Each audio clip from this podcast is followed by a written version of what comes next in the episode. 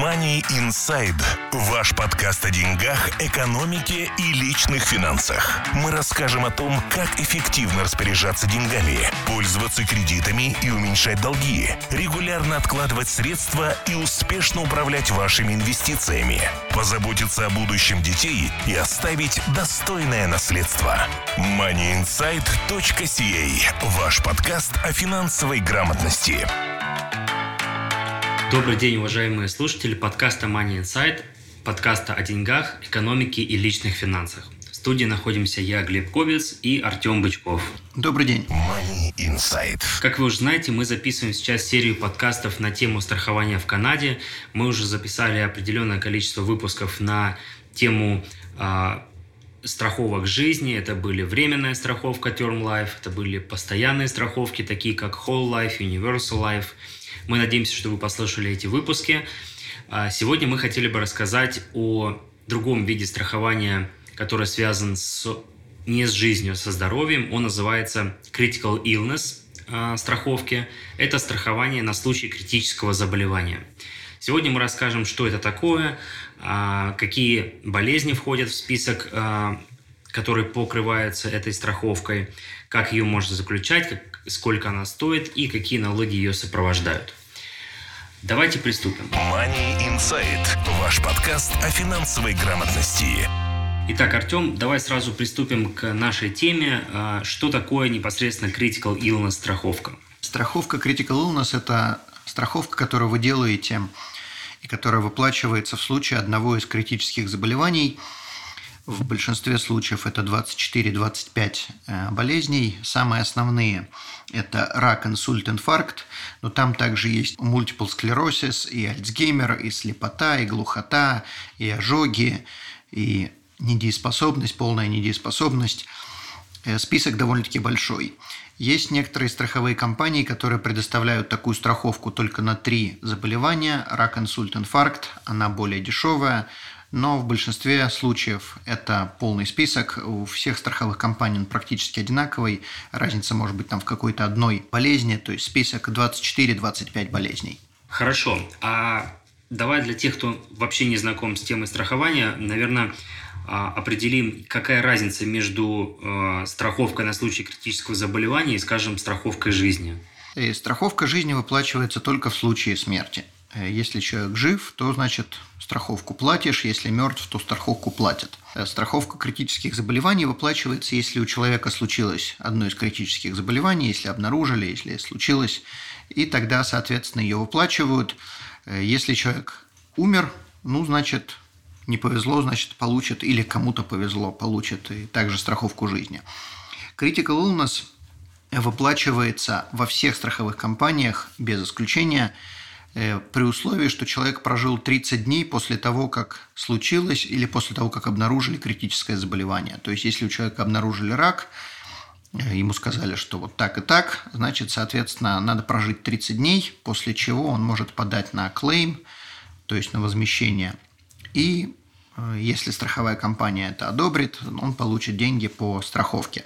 В случае рака если человек заболел раком, не все случаи рака будут оплачиваться. В некоторых страховых компаниях оплачиваются, в зависимости от типа рака, оплачивается 10-15% от страховки. То есть, если, предположим, страховку сделали на 100 тысяч, и человек заболел несерьезным раком, то есть который не критичный для жизни, которым можно выжить, тогда некоторые страховые компании оплатят только 10 или 15 процентов, то есть 10 или 15 тысяч, в зависимости от контракта. В контрактах во всех это всегда прописано. И если же у человека случился, предположим, инсульт, э, человек должен прожить после того, как этот инсульт случился. Если человек прожил, вот деньги, делайте, что хотите.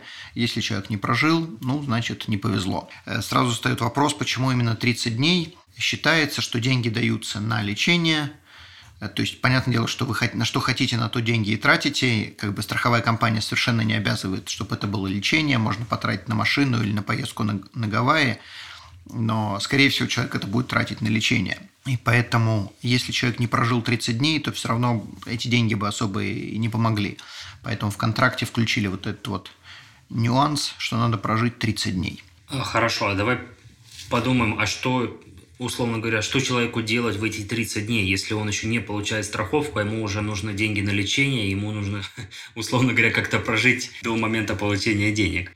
Надо иметь хорошего financial планера задолго до этого и откладывать деньги задолго до того, как это случилось. То есть других решений, к сожалению, нету. Страховые компании оплачивать это не будут. Если же у человека нет денег на 30 дней, то, значит, как говорится, это проблема этого человека. Хорошо. Эта сумма выплачивается сразу, одним чеком, я так понимаю, да, и э, как ты уже сказал, что страховая компания не ограничивает человека в тратах, то есть не э, говорится о том, что вы должны только лекарства получать, э, купить на эти деньги. Все правильно. То есть, что хотите на эти деньги, то и, и делаете. Выдают один чек, человек на имя человека, человек кладет деньги в банк, и теперь что хотите, то и делаете, не надо никому предоставлять доказательства, как вы потратили эти деньги. Хорошо. А есть ли такая опция, допустим, чтобы человеку выплатили какую-то сумму от его страховой, э, страхового покрытия, э, скажем, через несколько дней после того, как обнаружили, а потом через 30 дней остальную сумму? Насколько я знаю, нет. Я могу, конечно, ошибаться, но я таких контрактов никогда не видел. И я думаю, что этого нету, но это не значит, что такого не существует. Я, просто я об этом не знаю. Угу. Хорошо, скажи еще раз, может быть, кто-то э, вначале не сакцентировал внимание, какие болезни входят в список, которые э, покрываются этой страховкой? Рак, инсульт, инфаркт во всех контрактах. Также слепота, глухота, отказ почек, кома, бактериальный менингит, loss of independent existence, то есть когда человек самостоятельно не может жить, и многие-многие другие, включая Паркинсон, включая деменция. Хорошо. А, я так понимаю, что это не полный список, есть еще и другие болезни, но ты перечислил одни из таких самых, самых, скажем, или критических, или распространенных. Насущных. Насущных, да, все верно. Хорошо, ну, предположим, вот человек, а, не дай бог, конечно, кто-то заболел этой болезнью, у него обнаружили, как происходит э, непосредственно процесс э, выплаты страховки или вообще э, подачи заявления на выплату страховки? Человек обращается к врачу, врач делает заключение, что у человека это есть, и, соответственно, после этого можно подавать в claim department в этой страховой компании, и они уже решают, да, да, нет, нет, и какой дальше будет процесс. Соответственно, они будут связываться с врачом, если их интересуют какие-то более подробные детали и после этого вынесут вердикт или выпишут чек. То есть главным в этой цепочке событий является то, что человеку доктор ставит человеку диагноз определенный, да, и после этого начинается уже процедура э, подачи на страховку, на выплату да, страховки. Да, да. То есть это не будет на основании того, что сказал человек, это будет на основании, на, заклю... на основании заключения врача. И также еще один момент. Если человек заболел раком в течение 90 дней после заключения контракта, то в большинстве или, может быть, даже во всех контрактах прописано, что человеку выплачивать страховку э, из-за заболевания рака не будут. Это сделано специально для того, чтобы, если у человека есть подозрение, даже если он точно еще не знает, он подозревает, что у него может быть рак, он бежит делать страховку на critical illness, чтобы страховая компания не выплачивала эту страховку, как только человек заключил контракт, через неделю он идет и узнает, что у него есть рак – чтобы э, эти э, возможности исключить.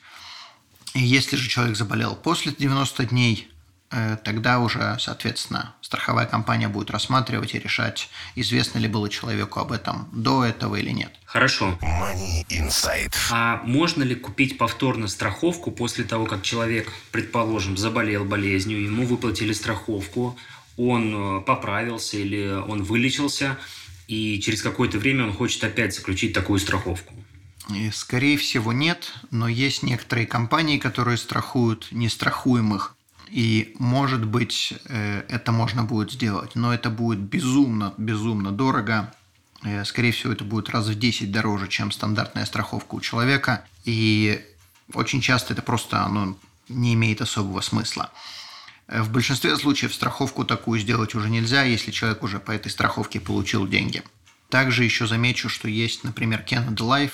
У них есть опция, когда вы берете Critical Illness, предположим, через Canada Life, у них можно взять опцию сразу на два заболевания. То есть, если человек заболел одним, ему выплатили, страховка закончила существовать, э, то есть, как бы Контракт существует. Контракт еще. существует, человек больше за нее не платит, но если он заболел второй болезнью из этого списка, тогда, соответственно, его оплачивают второй раз. То есть просто первоначально эта страховка стоит дороже. Э, стоит ли она того или не стоит, это как бы вопрос денег. Как бы если у человека есть бюджет, может быть стоит, может быть нет. Может быть первоначально лучше сразу заключить контракт на большую сумму и получить все деньги при одном заболевании, чем получать потом какую-то вторую сумму при втором заболевании. Хорошо, а кстати, деньги выплачиваются непосредственно застрахованному человеку или можно указать в контракте э, другого человека, который получит деньги? Потому что почему я спрашиваю, если в случае заболевания каким-то какой-то болезнью, которая связана с э, дееспособностью человека или способностью мыслить и вообще реагировать на, на окружающую обстановку. Если это происходит, а человек не может ничего с этим поделать, то как он получит эти деньги?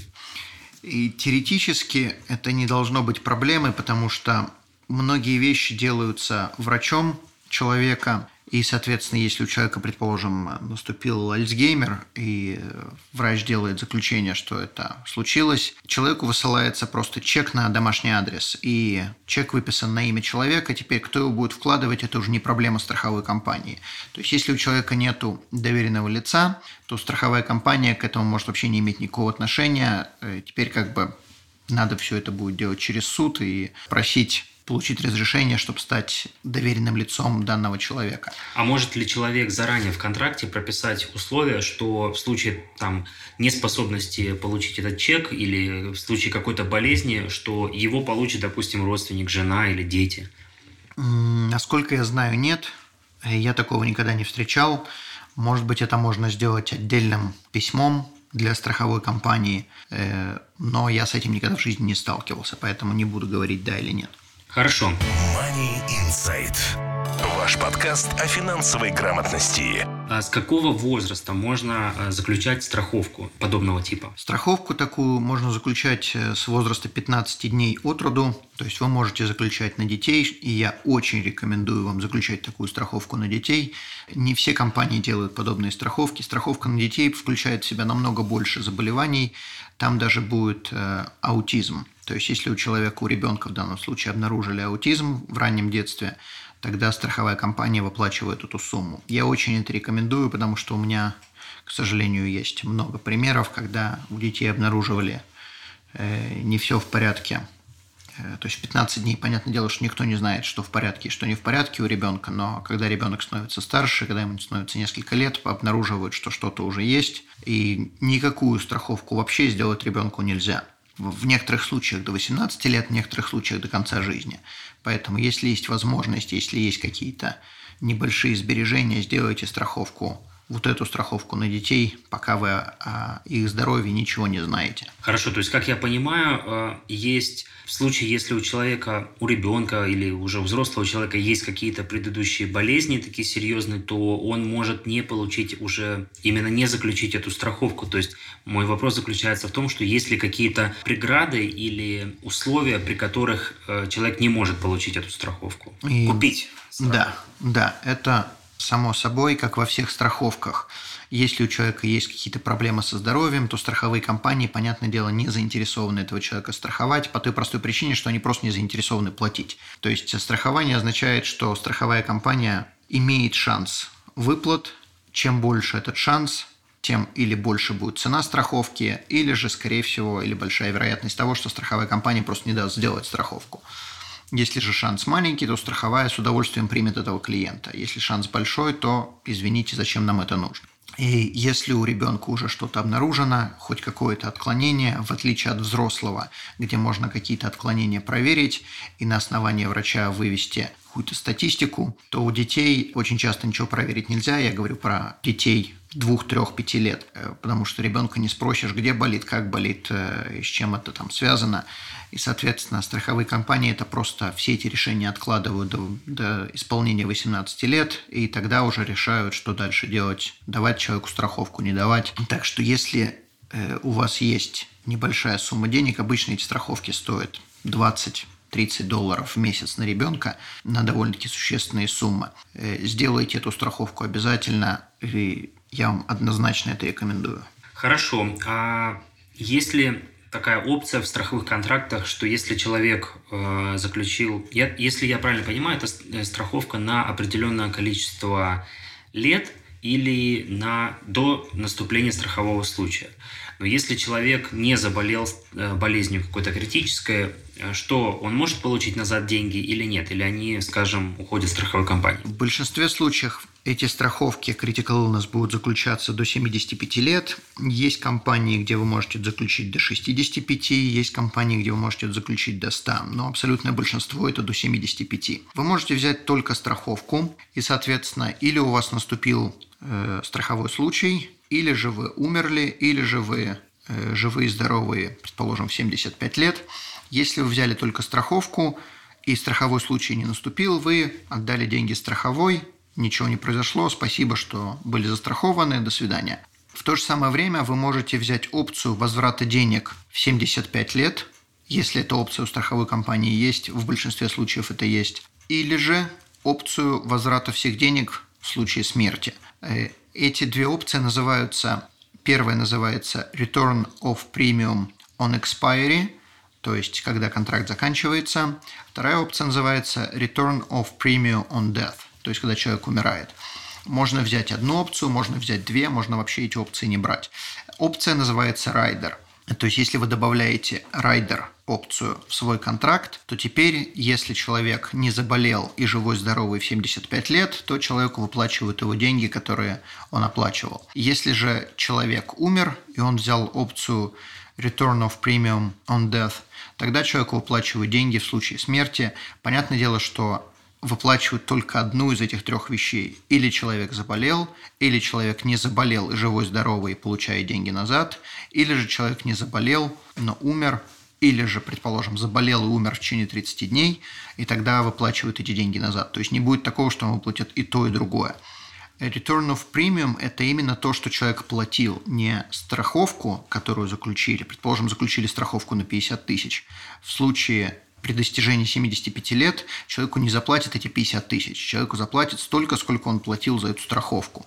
А в связи с этим у меня вопрос – если ты говоришь, что есть райдер опция uh, Return Premium on Death, то, соответственно, вопрос, а зачем uh, человеку иметь, к примеру, страховку жизни, если он может иметь critical illness страховку с этой опцией. То есть, по сути, это то же самое, но она еще и покрывает critical illness э, случай. Это то же самое, но если человек умер, предположим, через полгода после того, как он заключил страховку, э, то сколько денег назад он получит? Скорее всего, очень-очень мало, потому что очень-очень мало платил за эти полгода. То есть человеку не возвращают страховку 50 тысяч, на которую он заключил страховую контракт, сумму. страховую сумму. С человеку возвращают сумму, которую он платил. То есть, если он платил 20 долларов в месяц, то мы 20 умножаем, предположим, на 6 и получаем, вот получите назад 120 долларов.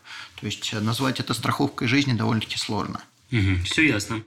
Ну и ты раньше уже немного коснулся темы э, цены этой страховки, и я хотел бы тебя спросить, есть ли твоя рекомендация по сумме э, страхового покрытия, то есть э, на какую примерно сумму чаще всего делают люди страховку или ты рекомендуешь, и какая может быть стоимость этой страховки? Стоимость очень сильно зависит, курит человек или не курит, очень сильно зависит также от состояния здоровья, зависит, но не очень сильно от пола, мужчина-женщина. Для детей в большинстве случаев цена страховки приблизительно одинаковая, что ребенку там 5 лет, что ребенку 7, цена страховки не сильно будет меняться. Также не сильно будет меняться мальчик или девочка.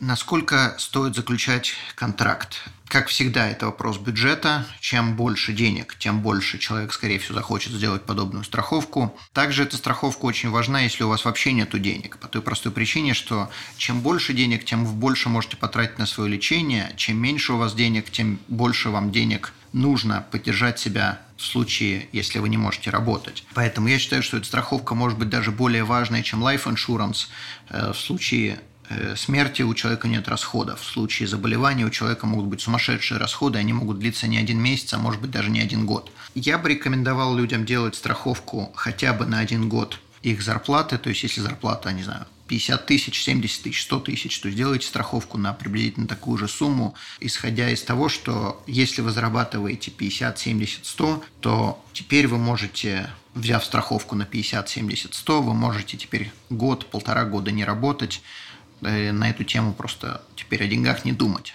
А большая разница в стоимости страховки между покрытием на 50 тысяч, допустим, и на 100 тысяч? Ну, то есть это в два раза или нет? Больше? Приблизительно в два раза. То есть, грубо говоря, в два раза, да. Money Insight.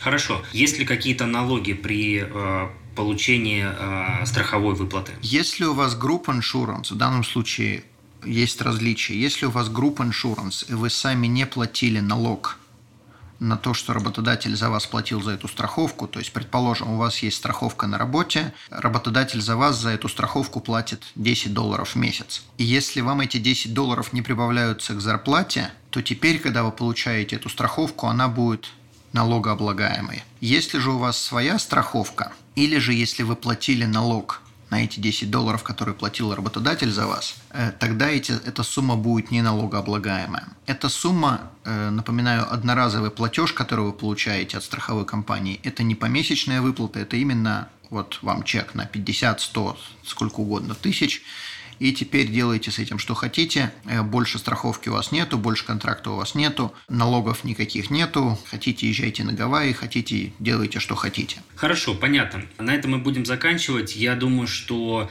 этот подкаст был полезный для вас. Э, мы раскрыли тему, немного раскрыли тему и коснулись темы э, страховки от критического заболевания или critical illness. Я хотел бы вам напомнить, что вы можете прослушать все наши подкасты на сайте moneyinsight.ca. Переходите в различные рубрики и э, по разным темам вы можете послушать выпуски. Также мы будем рады всегда получить ваши отзывы и комментарии на сайте под выпусками или вы можете писать свои вопросы в группе, который называется «Финансы с Артемом» в Фейсбуке. И мы будем очень рады, если вы оставите свой отзыв на iTunes, если вы слушаете эти подкасты со своих устройств Apple. А, на этом мы будем заканчивать. Большое спасибо и успехов в деньгах. Спасибо, до свидания. Money Inside. Ваш подкаст о деньгах, экономике и личных финансах. Мы расскажем о том, как эффективно распоряжаться деньгами, пользоваться кредитами и уменьшать долги, регулярно откладывать средства и успешно управлять вашими инвестициями, позаботиться о будущем детей и оставить достойное наследство. moneyinsight.ca. Ваш подкаст о финансовой грамотности.